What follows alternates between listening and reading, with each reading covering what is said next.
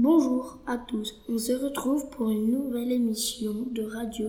Je m'appelle Noah et je vais vous lire le chapitre 2 du Petit Chaperon Rouge. Le Petit Chaperon Rouge n'eut pas le temps de répondre que le loup était déjà en chemin. Elle joua avec les papillons, cueillit des noisettes et fit un bouquet de fleurs. Quant au loup qui avait choisi le chemin le plus court, il courut à en perdre haleine jusqu'à la maison de Mercran. Une fois arrivé, il toqua à la porte. Qui est là demanda Mercran. C'est moi, votre petit chaperon rouge, dit le loup en changeant sa voix. Je vous apporte une galette et un petit pot de beurre. Tire la chevillette et la bobinette, tira, répondit Merran.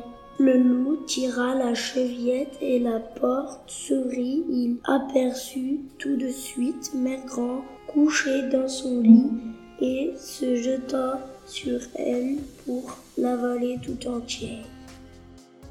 Ça m'a fait plaisir de vous lire ce chapitre. L'émission est terminée et vous aurez la suite une autre fois. Au revoir.